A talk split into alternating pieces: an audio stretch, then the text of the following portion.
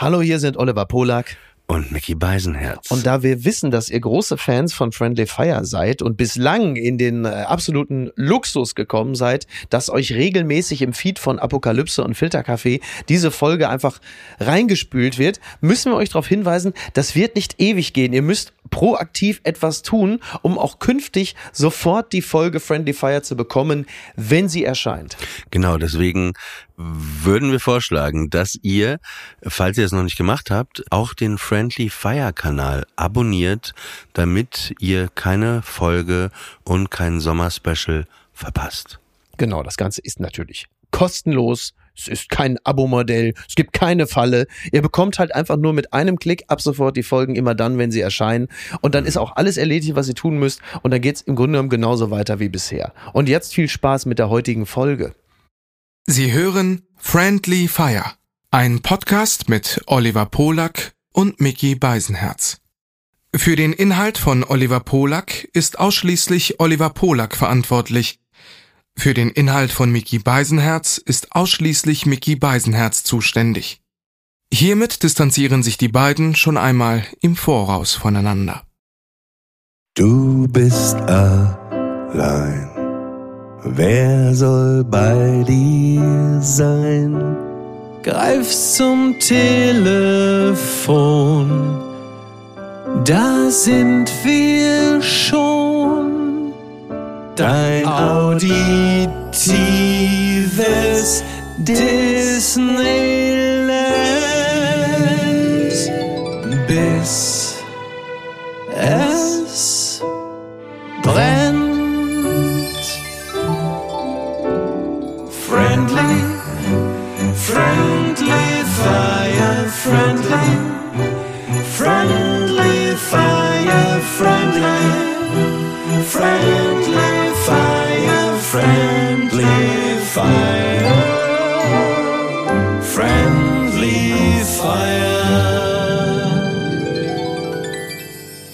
Du, ähm, Mickey, Mhm.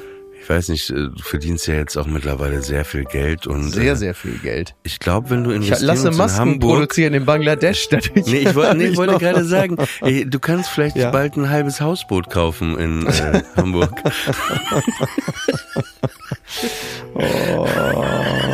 Also ich sag's mal so, Also Wolfgang erstmal, Rupp von Trigema ja. hat derzeit einen ganz schönen äh, Gewinn an Reputation. Man hat sich ganz häufig über Wolfgang Grupp von Trigema lustig gemacht, ne, weil er mal gesagt hat, wir von Trigema, wir produzieren ausschließlich fair in Deutschland. Und man hat immer gelacht und hat immer gesagt, ja, guck ihn dir an da mit seinem Doppelreiher Sakko und seinem Einstecktuch und viel zu braun und immer er mit seinem, wir produzieren in Deutschland. Und plötzlich denkt man, ach so, deshalb ist das eine Qualität, dass man seine Arbeiter gut bezahlt und dass man in Europa äh, produzieren lässt und alles selber kontrolliert.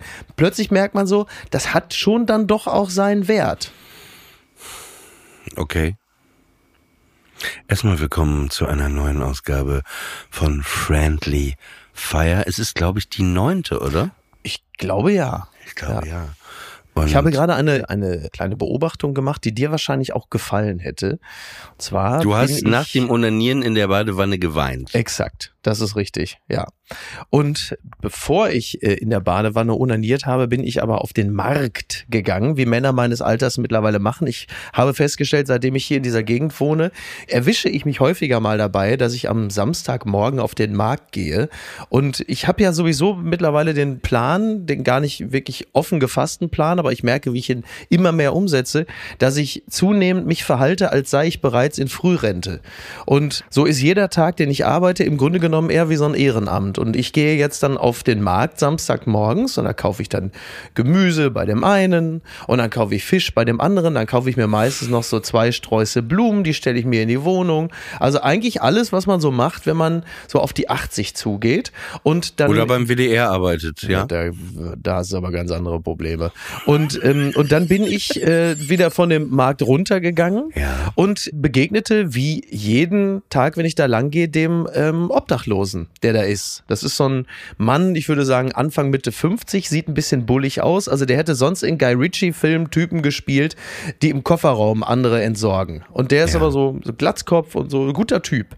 Und der hatte jetzt einen Hund, der hat eine so eine Art Schäferhund oder so, der aber noch, da ist noch sehr viel, sehr viel Fell. Wie untypisch für, einen vergleichsweise deutschen wenig- Schäferhund zu haben. Ja, der ist ja kein Deutscher. Also der ist Obdachlose wohl- ist kein Deutscher, der Woher spricht mit weißt du Akzent. das? Ja, weil er so. so einen Akzent hat, dass äh, ich davon ausgehen darf, dass er jetzt Ja. kein Deutscher ist. Aber das ist auch sehr naiv von dir zu denken, dass er deswegen nicht deutsch ist. Ich meine, es kann auch sein, dass der einfach ja, jetzt, deutsch bin ich ist. jetzt bin ich mal gespannt, wie das jetzt denkt, ja, wenn wird. ich jetzt mit diesem Dialekt und so spreche, dann kriege Ja. ich vielleicht äh, mehr Aufmerksamkeit. Ach, weil das bei Deutschen so gut ankommt, bei anderen Deutschen, wenn man mit einem osteuropäischen oder mit einem von mir aus albanischen Akzent spricht, Genau, das war dass, der Gedanke dass, dass, dahinter. die Herz, das weiß man ja, dass das die Herzen der Deutschen öffnet, wenn man mit einem ausländischen Akzent spricht Ja, und speziell total. dann auch nicht Das- arbeiten genau. geht. Da sagen ja viele Deutsche, dem würde ich gerne sehr viel Geld geben. Naja, auf jeden Fall, der hat jetzt einen Hund und äh, der Hund heißt Johnny und ist fünf Monate alt. Da ist also noch ein bisschen an Größe zuzulegen. Und Johnny bekommt demnächst auch ein eigenes kleines Zelt. Also der Obdachlose, der ist unter dem Vordach der Sparkasse bei uns hier. Und äh, Johnny, sein Hund, kriegt genauso wie sein Herrchen jetzt so ein eigenes kleines Zelt, weil er hat so ein, wie so eine Art überdachtes Feldbett. Und äh, das ist sein nächster Plan. Den kriegt der Hund jetzt auch und jetzt ist der Obdachlose nicht mehr alleine. Der ist aber sowieso relativ selten alleine. Der hat immer viel Gesellschaft. Also gestern bin ich da lang gegangen. Da hat er gerade mit zwei Kumpels Backgammon gespielt. Und ansonsten besticht er dadurch, dass der sein Leben relativ gut strukturiert zu haben scheint. Der ist dann mal unterwegs, dann kommt er wieder zu seinem Platz und der hat über seiner, also da sind so an dem Vordach sind so zwei Säulen und dann hängt dann auch so eine Girlande da zum Beispiel. Also der macht sich das schön. Der hat auch so Kerzen, die er sich aufstellt. Der hat so eine Girlande. Also er hat einen Sinn für Schönheit und im übertragenen Sinne auch für Wohnlichkeit und Geselligkeit. Ich würde jetzt also mich zu der kühnen These versteigen, dass der vermutlich glücklicher ist als viele andere, die in den Wohnhäusern drumrum wohnen und oft mit Mitleid auf ihn blicken und sagen, der Arme, der muss da draußen leben. Er wirkt aber nicht unzufrieden. Er wirkt sehr in sich ruhend und sehr zufrieden und hat einen Sinn für Ästhetik, wie man feststellt. Und hat sein Leben jetzt ein bisschen schöner gemacht, dadurch, dass er sich noch diesen, diesen Hund besorgt hat. Was macht das denn mit dir, wenn du das alles siehst und ihm immer wieder so, so begegnest? Was, was löst das in dir aus? das löst in mir eigentlich fast nur ein positiv. Also es, es gibt kein, ich habe ihm gegenüber kein negatives Gefühl im Sinne von Mitleid oder dass man sich kümmern muss, sondern ich habe ja zudem ein, ein gutes Verhältnis dahingehend, dass ich wie andere auch ihm Geld gebe, aber das geschieht mit einer Selbstverständlichkeit. Also so, als würdest du anderen Trinkgeld geben für eine Dienstleistung, die ja nicht in dem Sinne erfolgt, weil er sitzt ja da und er isst einfach nur. Aber es hat eine Selbstverständlichkeit. Es ist auch nicht von oben herab. Also es geschieht nicht dieses, dass man jetzt von oben herab jemandem Geld gibt und sagt, so jetzt hier, ich äh, bin jetzt mein eigener St. Martin, sondern es geschieht so beiläufig. So wie man Leuten halt einfach Trinkgeld gibt, so ist es halt so eine Selbstverständlichkeit. Wobei, genau, das eine muss ja nicht heißen, dass es eben, selbst wenn das so für einen selber ist, muss das ja nicht implizieren, dass es von oben herab ist. Manchmal macht man es ja im Unterbewusstsein dann doch irgendwie auch irgendwie für sich, damit man sich vielleicht besser fühlt. Absolut. Natürlich, weil man helfen will. Klar. Und weil du sagtest gerade so, äh, das ist jemand, bei dem man jetzt nicht so ein Mitleid empfindet. Mhm. Ich meine, das ist ja auch, äh, finde ich auch so eine, nicht von dir jetzt grundsätzlich, so eine Anmaßung, finde ich, wenn man durch die Stadt läuft, ne, und man hat halt eben, wie du gerade beschrieben hast, eine Wohnung und man sieht so einen anderen und dann denkt man, ah, äh, so, ja, so von oben herab, eben wie du sagst und oft, äh, wie du gerade schon beschrieben hast, sind die äh, vielleicht manchmal viel glücklicher als man selbst und eigentlich sollte man manchmal mehr Mitleid mit sich selbst haben, was man für ein Leben führt. Aber mach dir keine das- Sorgen, das das- brauchst du den Deutschen nicht zu sagen, dass sie mehr Mitleid mit sich selbst haben müssten, wenn du mal durch die Straßen gehst. Da ist aber die lange Fresse ist ja werkseinstellig. Also ich glaube, Nein, da nein, haben sehr aber- viele von haben Mitleid ja, ja, mit ich, sich ich, selbst. ich verstehe, was du meinst, aber du verstehst auch, was ich meine, Ja, dass ja, man ich so, weiß. so sagt, ah, guck mal, der, der wohnt auf der Straße und der, man hat diese ganzen Vorurteile im Kopf und wenn man vielleicht nach Hause geht oder so, merkt man, ey, man ist vielleicht viel einsamer als der Typ, man hat zwar eine Wohnung genau. und eine Heizung und äh, irgendeinen Ja, beknackten bald ja auch nicht Job. mehr. Also bald äh, muss man sagen, kommen wir zumindest auf ein Level ähm, energiemäßig, heizungsmäßig Mhm. mit denen, die da draußen sind. Das muss man zumindest sagen. Das wird im nächsten Winter sind wir da auf Augenhöhe äh, temperaturtechnisch. Das ist doch auch schon mal ganz beruhigend. Also und, und er kann jetzt aber auch, äh, muss man sagen, mit einem 9-Euro-Ticket einfach auch einen Sylt-Urlaub machen, ne? Das würde ich, also das 9-Euro-Ticket kann er sich definitiv kaufen. Und die Vorstellung, dass der sagt, ich setze mich jetzt in den Regionalexpress und fahre von Hamburg aus mit mehreren S-Bahnen und so bis über den Mit Johnny. bis mit Johnny bis über den Hindenburg Mit Johnny dann nach Sylt. Nach Sylt. Also Mit Johnny, mit Johnny nach mit, Sylt. mit Johnny nach Sylt heute Nacht. Ihr seid in Kampen, ich kauf mir ein Bier. Weißt du denn, wie er heißt? 18 Euro. Nee, das weiß ich gar nicht. Keine Ahnung. Aber unterhaltet ihr euch manchmal? Ja, aber ich frage ihn jetzt nicht, wie er heißt. Aber wir, wir machen Aber das so ist auch wieder deine Arroganz, ne? Du bist der große Fernsehmoderator.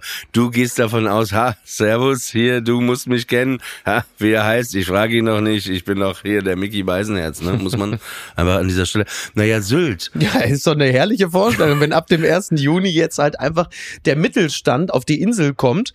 Ja, also ich freue mich da wirklich drauf. Ich finde es wirklich lustig, wenn du da die Whisky-Meile hast, also Go-Gärtchen, Rauchfang in Kampen. Und wenn so zwischen den SUVs, zwischen den G-Klassen und den Range Rovers sich plötzlich dann so der, der Mittelstand, einfach so richtig normale Leute, die man sonst wenigstens noch so in Westerland festgehalten hat, die jetzt dann plötzlich da alle hinkommen in so einer Rotte von 15 Leuten, die da sich so durchschlängeln mit ihren Jack Wolfskin Jacken oder halt einfach, äh, keine Ahnung, so in normaler Kleidung. Du merkst richtig die Panik dann. Oh Gott, hier riecht's nach normalem Gehalt. Ah, ekelhaft. Zücken alle so Nesteln schon in der Hosentasche, so nach dem CS-Gas, um sich einfach Normalbürger. Stell dir mal vor, da kommen dann plötzlich Menschen wie die Krankenschwester, der Paketzusteller, Bäcker.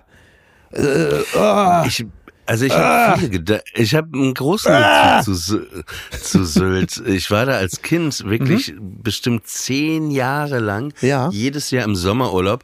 Aber bevor ich da nochmal hin zurückgehe, eine andere lustige Sylt-Geschichte ist der Fotograf Daniel Josefsohn, der jetzt ja mittlerweile auch seit, ich glaube fast schon äh, Zehn Jahre bald, ne? Oder? Nee, nee, nee, nee, es war glaube ich 17 oder 16, fünf, sechs Jahre äh, verstorben ist, tot ist.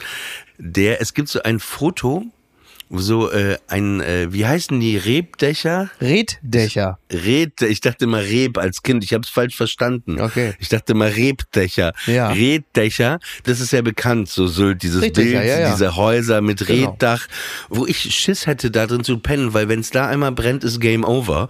Auf jeden Fall gibt's ein Foto, ein bekanntes von Daniel Josefsohn, wo du eine so eine idyllische Villa hast mit so einem Reddach und da ist so ein Fahnenmast und an dem Fahnenmast hängt oben die Israel-Fahne und das ist auf Sylt. Okay. Ja, und weißt du, was die Geschichte dazu ist? Da war der auf Sylt, ich meine, das war auch Daniel Josefsohn, ne? Es war ja, er war gar nicht der beste Fotograf, aber es waren oft auch seine Ideen, ne? Und zwar äh, ist er dann, das ist die alte Villa von Goebbels wohl gewesen, altes Oh. Haus von Goebbels. so dann ist er mit dieser Israel-Fahne über den Zaun geklettert, hat im, in der ehemaligen Villa von Goebbels die gefällt mir. Israel-Fahne gehisst und hat dann ein schönes Foto davon gemacht. Das ich fantastisch. sehr, ja, Das gefällt mir lustig. aber wirklich sehr gut. Naja, gut. Also mutig. Warst du als Kind, nee, ihr wart nicht auf Sylt, oder? Nein, äh, ich glaube sowieso, dass du im Vergleich zu mir die luxuriöseren Urlaube gemacht hast. Also ich habe es nur bis Scharbeutz geschafft. Alle zwei Jahre waren wir immer an der Ostsee, also Scharbeutz, Ecke Timmendorfer Strand. Und äh, ich war immer auf einem das nannte sich Gut Gakau, das gibt es immer noch, das ist am Pönitzer See, also da, wo die Seen sind, Plöner See, Pönitzer See.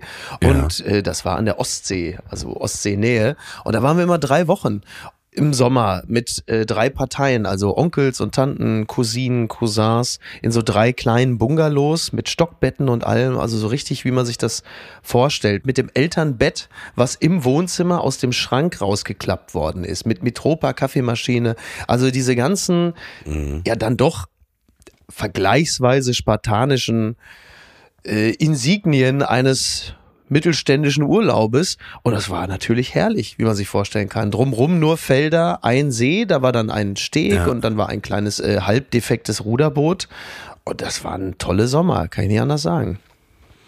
Ich habe im Urlaub, wir waren auf Westerland immer, also ich war das erste Mal mit sechs oder sieben. Ich habe immer gearbeitet im Urlaub. Also schon mit sieben, acht, neun Jahren habe ich gearbeitet. Und zwar habe ich Muscheln verkauft. Also ich, ich habe wirklich ein Business gemacht. Ich habe jeden Tag äh, Muscheln verkauft.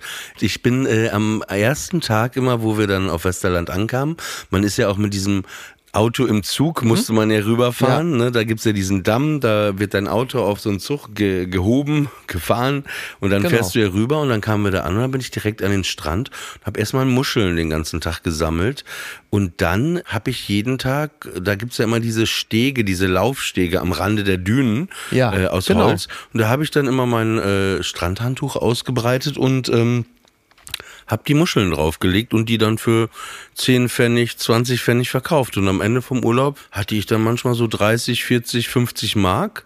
Und dann bin ich zu dem äh, ich, äh, Kinderspielwarenladen gegangen. Hätte ich Finn Kliman auch empfohlen, vielleicht einfach besser ein paar Muscheln am Strand zu verkaufen. Vielleicht insgesamt die würdevollere. Aber das noch, sorry, ich wollte da eine kleine Nö, Geschichte nicht ist ja- ist torpedieren. ja alles- Aber für Kinder hab- natürlich eine interessante Erfahrung, ne? wenn du dann plötzlich anfängst, da auch mal so ein bisschen was zu verkaufen und dann hast du so ein paar D-Mark oder jetzt halt eben Euro. Meine Tochter verkauft gerade parallel auf einem Flohmarkt jetzt äh, ein paar alte Kinderspielzeuge. Von daher ist es eine sehr präsente Eine. Rollkragenpullover wahrscheinlich. Und du, hast dich schon gewundert, was hat die denn diesen großen Koffer dabei? Und die hat gesagt, ja, nur so ein bisschen, äh, so, ja, ein bisschen Papier und so. Und Ja, ja. jetzt hast Ja, du ja. nächste Woche keine Rollkragenpullover mehr. Aber glaub mal, Äh, da sind aber- aber immer noch genügend übrig. Aber Sylt war interessant, weil, also wir waren auf Westerland, das ist so Mhm. the capital of äh, Sylt ja, und wir waren direkt auf der Hauptstraße, das ist da die Ja. Friedrichstraße. Genau. Also das war direkt gegenüber von Leisefer. Leisefer ist ja, Mhm, genau. ist ja ein Café, eine Firma aus Osnabrück so. und die sind ja auch bekannt geworden, Leisefer,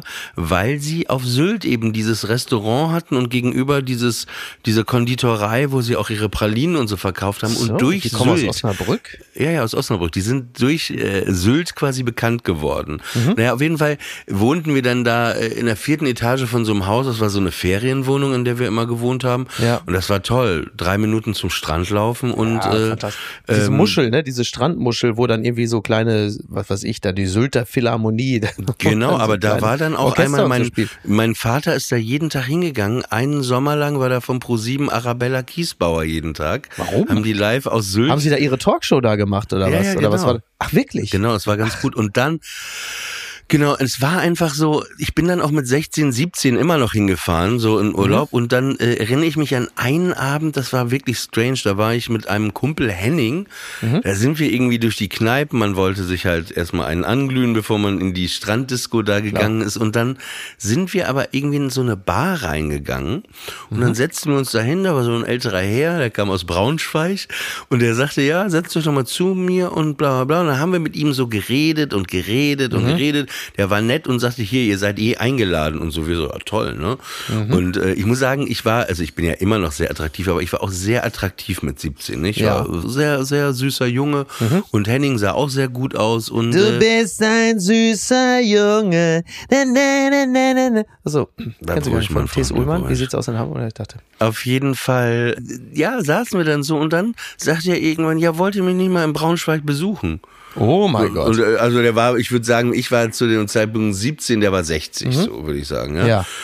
Und ich habe auch, ich bin sehr naiv. Ne? Ich so, ja, ja klar. Und dann hat er uns erzählt, dass er ja gerade so eine Saunalandschaft sich da zu Hause gebaut hätte. Und da könnte man dann ja auch mal zusammen schön Sauna und so machen. Also und er wollte dachte, zum Bier zwei kurze, hat er gesagt, ne? Ja. Auf jeden Fall. Äh, und dann, ich, ja, und dann, ähm, dann hat er uns irgendwie seine Nummer, glaube ich, aufgeschrieben. Da, da, ich hatte da noch kein Handy, da, das war noch ohne Handy. Ja. Hat er irgendwie die Nummer aufgeschrieben hier und so eine Festnetznummer im Braunschweig auf jeden Fall. Und dann guckte ich mich um und dann fiel mir irgendwie auf, dass da eigentlich nur Männer in dieser Kneipe waren. Auch ältere Männer, ne? okay. Ja.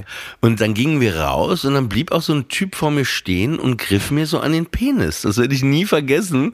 Und ich hatte auch irgendwie, ich, ich fand es irgendwie jetzt nicht geil, aber ich fand es jetzt auch nicht so, ich, ich, Ja. ich dachte nur so, Henning, raus hier. Ja. Ja. also ich dachte auch nicht, dass mir jetzt da, da was passiert, aber es war trotzdem unangenehm. Also, und es war vom Gefühl her auch ein bisschen so, es waren viele äh, Homosexuelle, Mhm. aber gefühlt auch, ich meine, das ist jetzt einfach eine, auch vielleicht ein paar Väter, die am Tag mit ihrer Familie am Strand lagen, ne? Und dann nochmal, Die können ja trotzdem Äh, homosexuell sein. ja, ja, genau.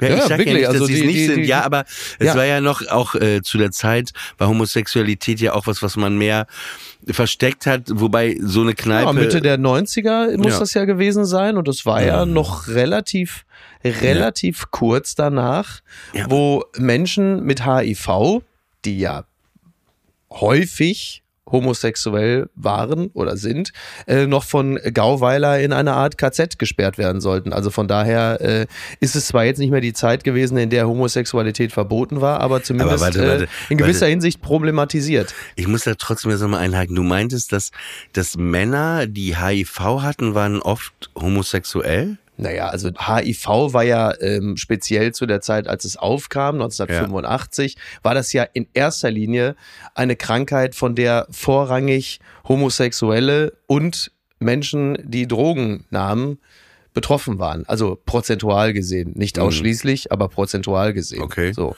Ja. Weiß ich jetzt so nicht. Ja, ich aber. Ja, okay, ja, deswegen haben wir den Disclaimer am Anfang. Ne, wir, Das ist ja keine Meinung. Das ist ja keine Meinung, sondern es ist eine Statistik. ja.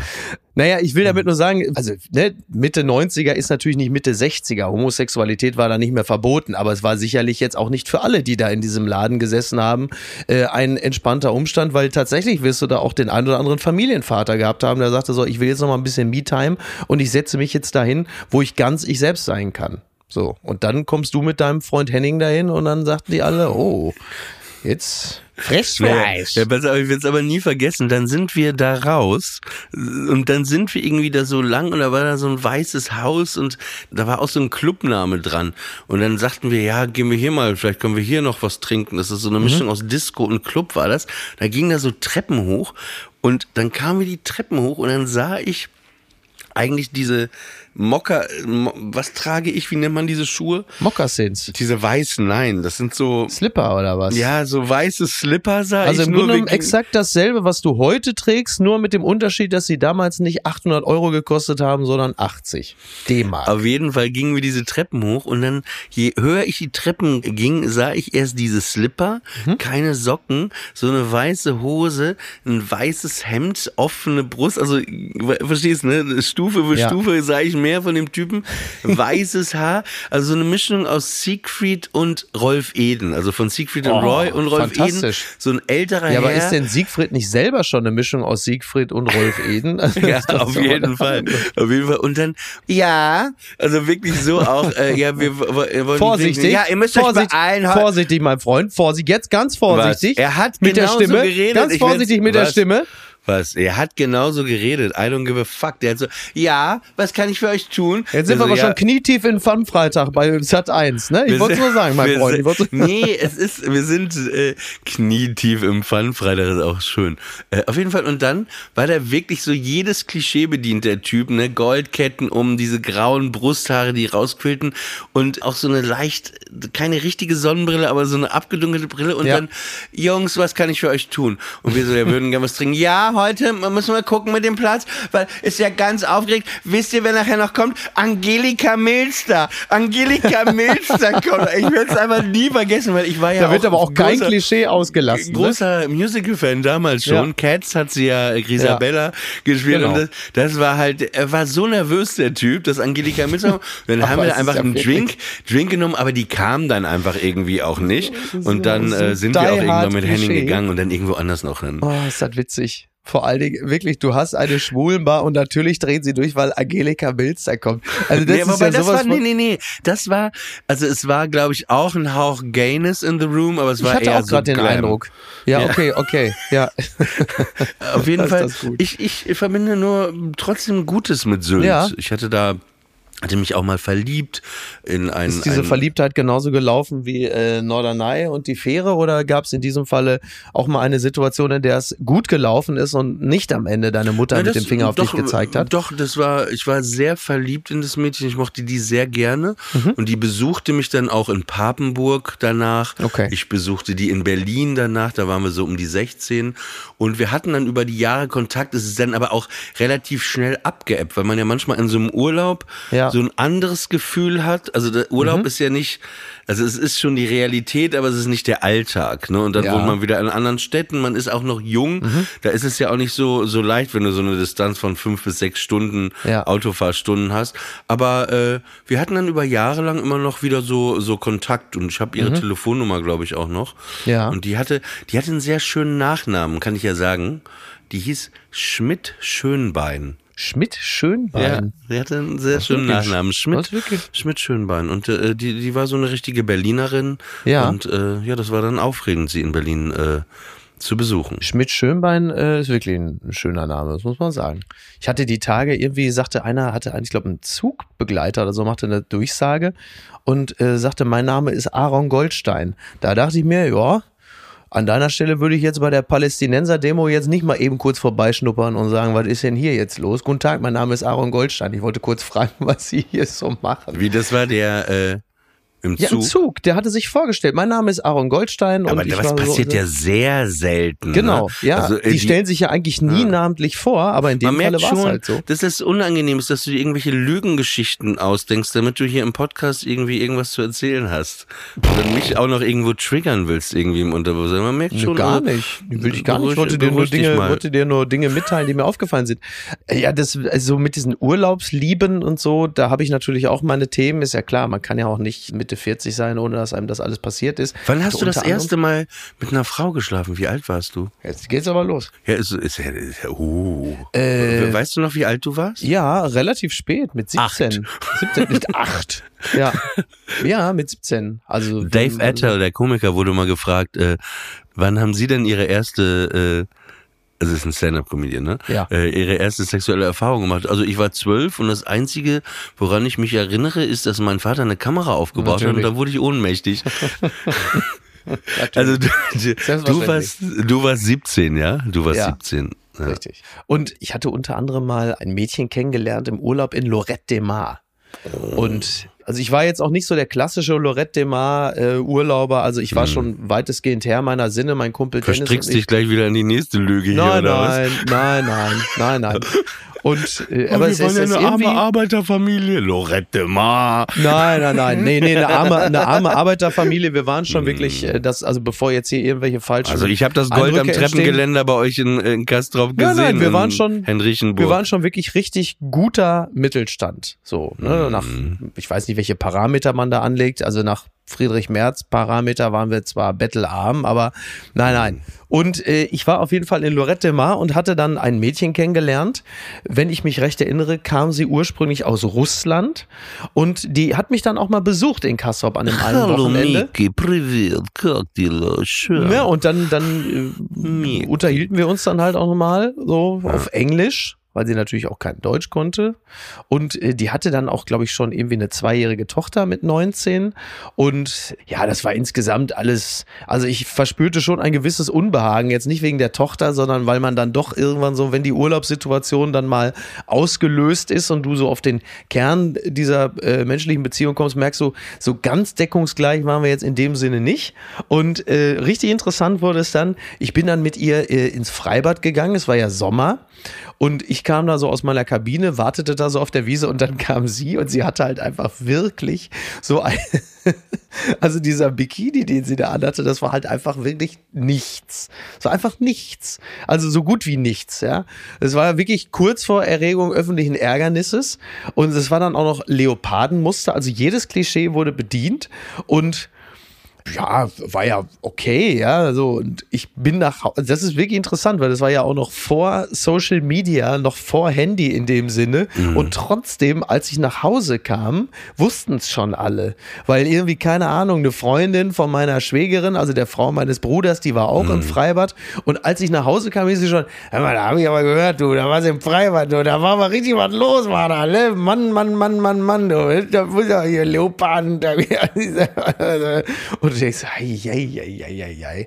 Da waren, also das war für so eine Kleinstadt, äh, war natürlich richtig Stimmung in der Bude, ne? Das ist ja klar. Warst du ein bisschen so ein Macho als Jugendlicher? Gar nicht. Gar nicht. Ich habe mich auch noch nie wirklich geprügelt. Ich war auch in Beziehungsfragen, glaube ich, nie das, was man gemein als Macho bezeichnen würde. Ich glaube, ich war viel Mhm. zu wenig Macho.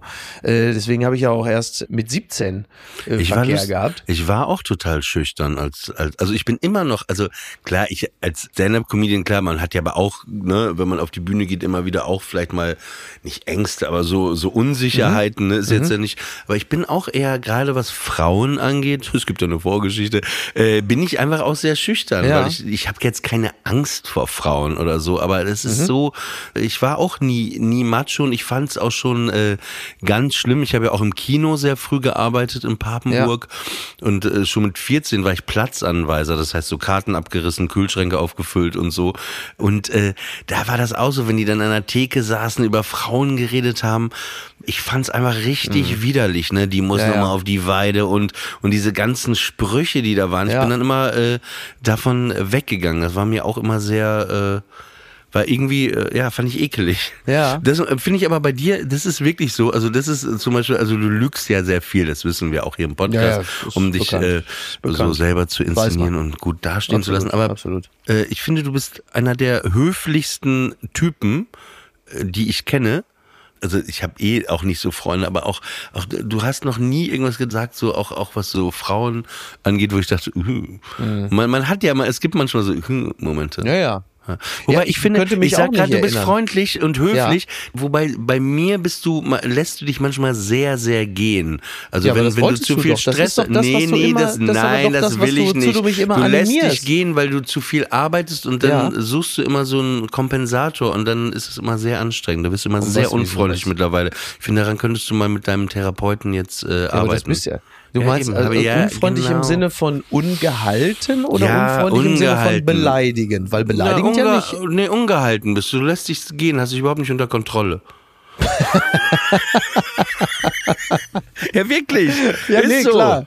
Ja, ja, sicher. Hast dich überhaupt nicht unter Kontrolle, was das Ja, das. Ja, aber was heißt denn, du hast dich nicht unter Kontrolle? Ja. Was bedeutet das denn? Dass ich Ja, sage, das jetzt nerv mich nicht und jetzt, ich habe wir haben keine ja noch ein Zeit? paar Folgen vor uns, da können wir das ja nochmal. Aber du hast dich nicht unter Kontrolle. Das ist ja, also ist eher so Johnny Depp. Amber Heard, du hast dich nicht unter Kontrolle oder eher so, jetzt lass mich in Ruhe und nerv mich nicht unter Kontrolle. Also Amber nicht unter Kontrolle returns. ist, ist ja, Ähm. ist ja wirklich eine relativ, da ist ja eine große Spannweite. Nein, was ich schon merke, und das ist mir echt unangenehm, so möchte ich auch nicht sein, ist, dass ich schon Situationen habe, in denen ich ungehalten oder, wie soll ich sagen, Ja, sagst du ja, und, und ja, ungehaltener und ähm, mir fehlt jetzt gerade das passende Wort. Jetzt kriege ich langsam Wortfindungsstörung. Cholerik. Bestimmt, Cholerik.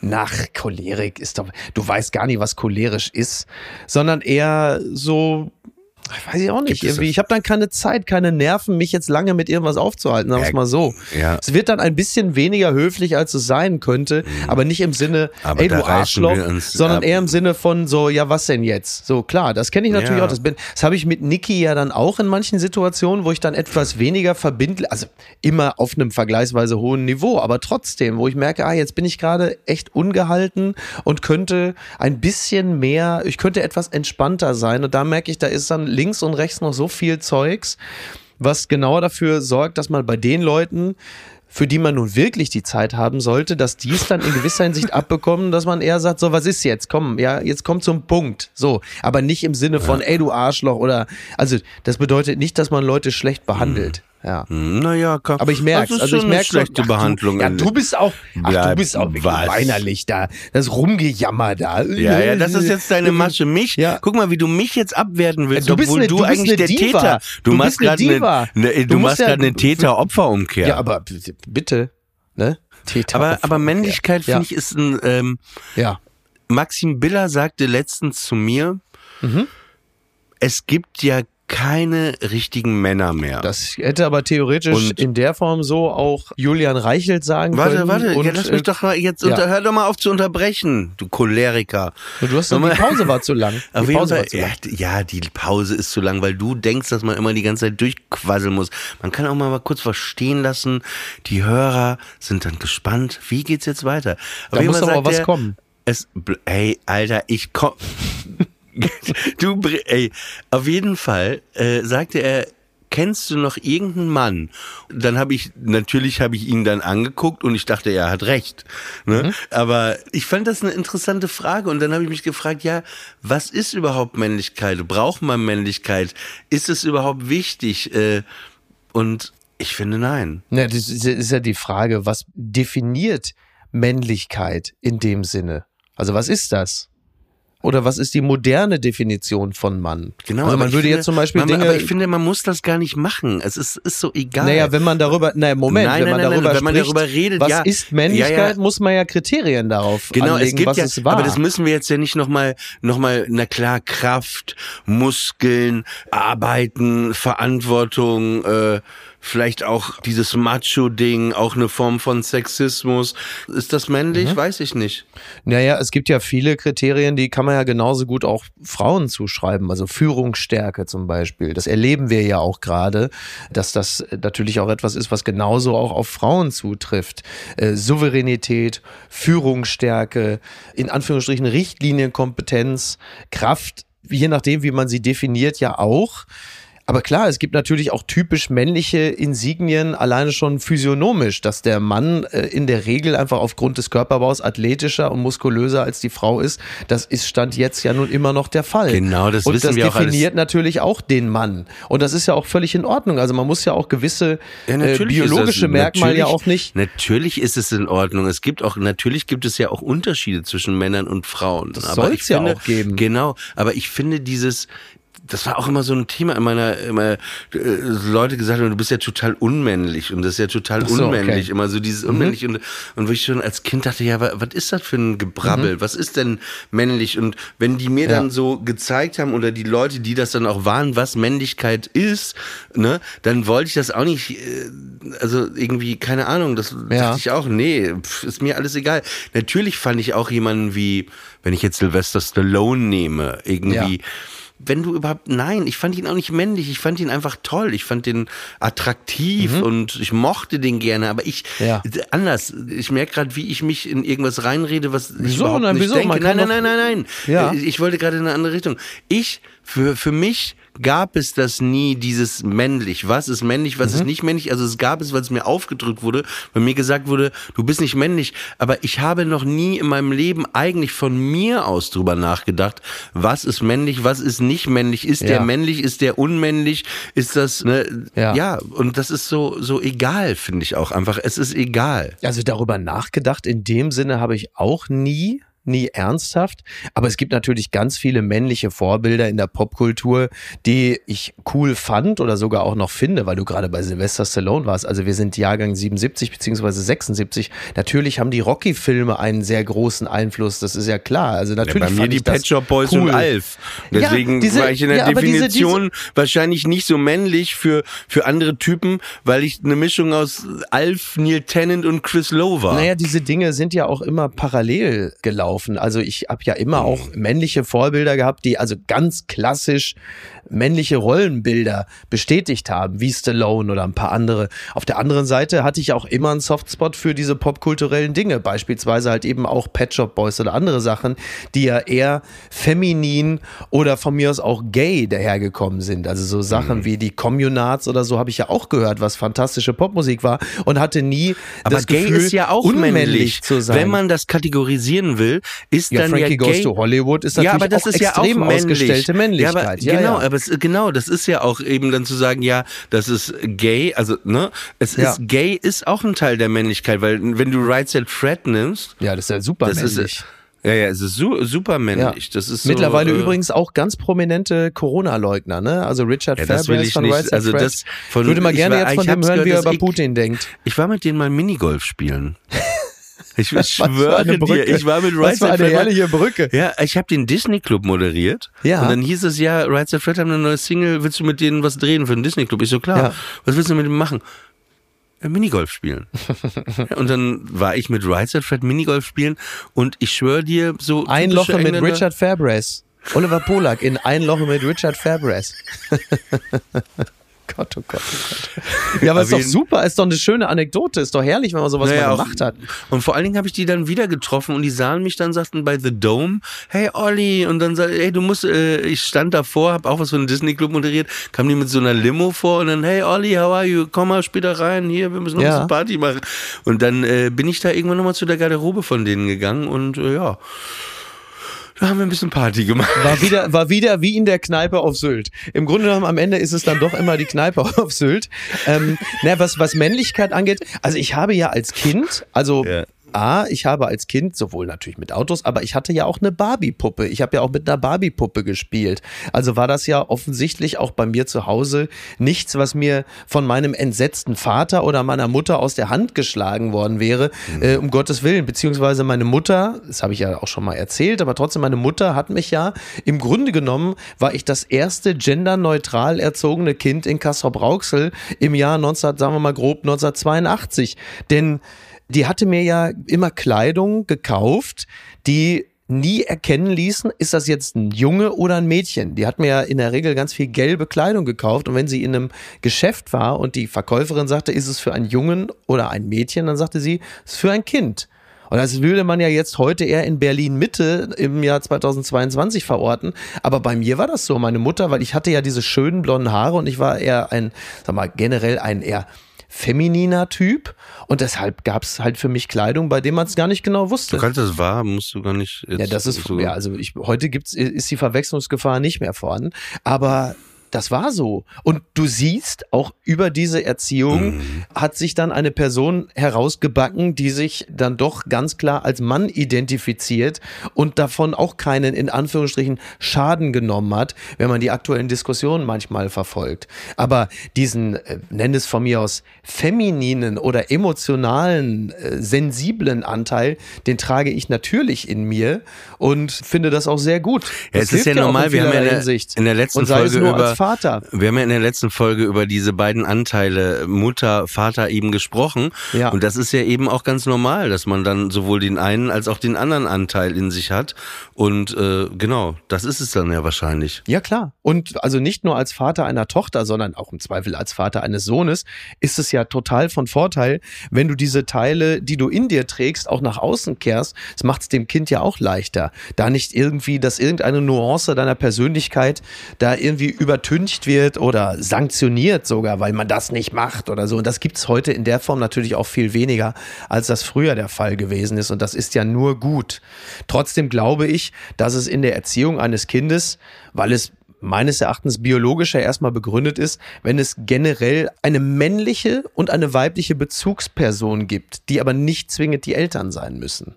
Da ist es, glaube ich, zuvorderst ganz wichtig, dass erstmal hab- reichlich Liebe vorhanden ist. Ich habe ich hab lustigerweise immer so, weil mein Vater war ja sehr alt, der war eher wie so ein Opa und Mhm. ich habe immer mich so zu älteren Männern hingezogen gefühlt. Das heißt, also wenn hat ja ich jetzt Kneipe ja schon mal ganz gut 15 war, dann wollte ich so, dann waren die so 25. Ich hatte so ältere Freunde, Mhm. Ja. weil ich dann immer so, äh, das war meine Projektion, so väterliche Freunde. Bei dir mache ich das übrigens manchmal auch, weil, weil eigentlich bist du ja jünger als ich Mhm. Ja. und da nehme ich auch so eine, manchmal bei dir so eine Rolle an, die ist okay, aber ich weiß, dass es falsch ist. Also ich, Mhm. ich interpretiere eher in dich dann so einen väterlichen Freund und der vernünftige. Ja, ja, Ja. Mhm. aber dann merke ich, ne, dass das, das ist okay, das funktioniert manchmal, Ja. aber das ist ja eigentlich falsch, weil unser Ja. Verhältnis ist ja eigentlich, ein, eigentlich bin ich ja, also nicht, weil ich der Ältere bin, aber eigentlich sollte es so, ne, aber Eigentlich ich, äh, solltest du den Älteren auch, auch geben. Aber,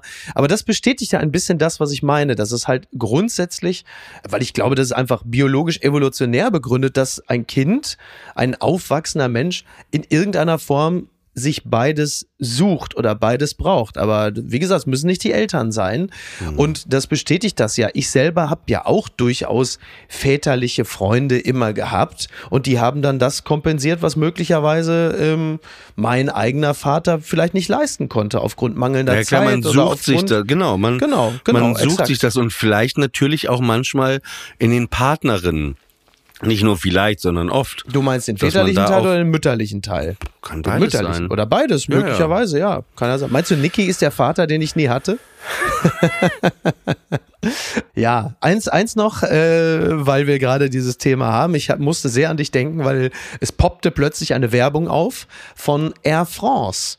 Und da stand, machen Sie Ihrer Mutter ein wunderbares Muttertagsgeschenk, eine Reise mit Air France. Und äh, das berücksichtigend, was du mir die Tage über Air Arrogance oder Arrogance erzählt hattest, dachte ich, das wäre doch eigentlich ein schönes Muttertagsgeschenk von Olli an seine Mutter. Eine richtig schöne Reise, ein Flug mit der Air France. Da habe ich, da hab ich dir jetzt richtig mundwässrig machen können, oder? Ich meine, heute ist Muttertag, wenn die Sendung ausgestrahlt wird. Das wäre doch was, oder? Mach das, Olli. Mach das. Jetzt sind wir schon wieder am Ende angelangt. Ne? Okay. Ja. ja, es ging, ging heute wirklich Es ging sehr, sehr rasend schnell. Ja. Es war eine weitere Folge von Friendly Fire. Das Hausboot der guten Laune. Das, äh, aber genau, kein Aber. Wir Genau. hören uns nächste Woche wieder Ja. und wünschen euch ein schönes Restwochenende und ja, eine gute Woche. Genau. Ruft mal eure Mama an. Sagt ihr, dass ihr sie lieb habt. Also, also wenn. Ja, wenn, so, sonst eben nicht anrufen. sonst okay. nicht, sonst nicht. Ja, oder mal vorbeifahren. Ne? Ein paar Blümchen.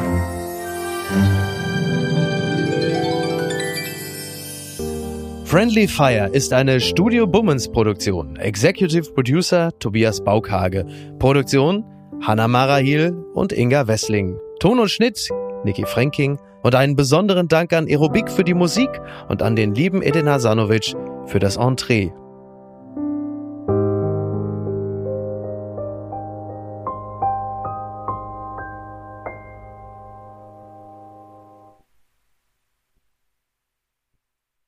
Die Studio Bummens Podcast-Empfehlung.